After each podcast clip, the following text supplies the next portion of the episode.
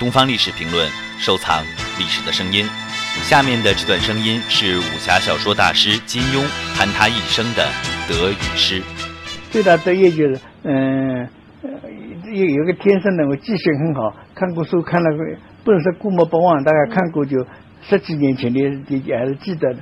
这这个是我我我，可以天赋比较，是不是我自己的好处是父母亲遗传占便宜的。还有一个就是我从从从来从小喜欢念书的，觉得读书是一种很大的乐趣，因为本身喜欢读书嘛，就是知识比较容易得到了，而且不以为苦，觉得很快乐的。是啊，也可是性格比较冲动，有有些地如果是。性格不冲动，很规规矩矩的做做事嘛，那个成就会大一点。更多精彩声音，请关注《东方历史评论》官方网站。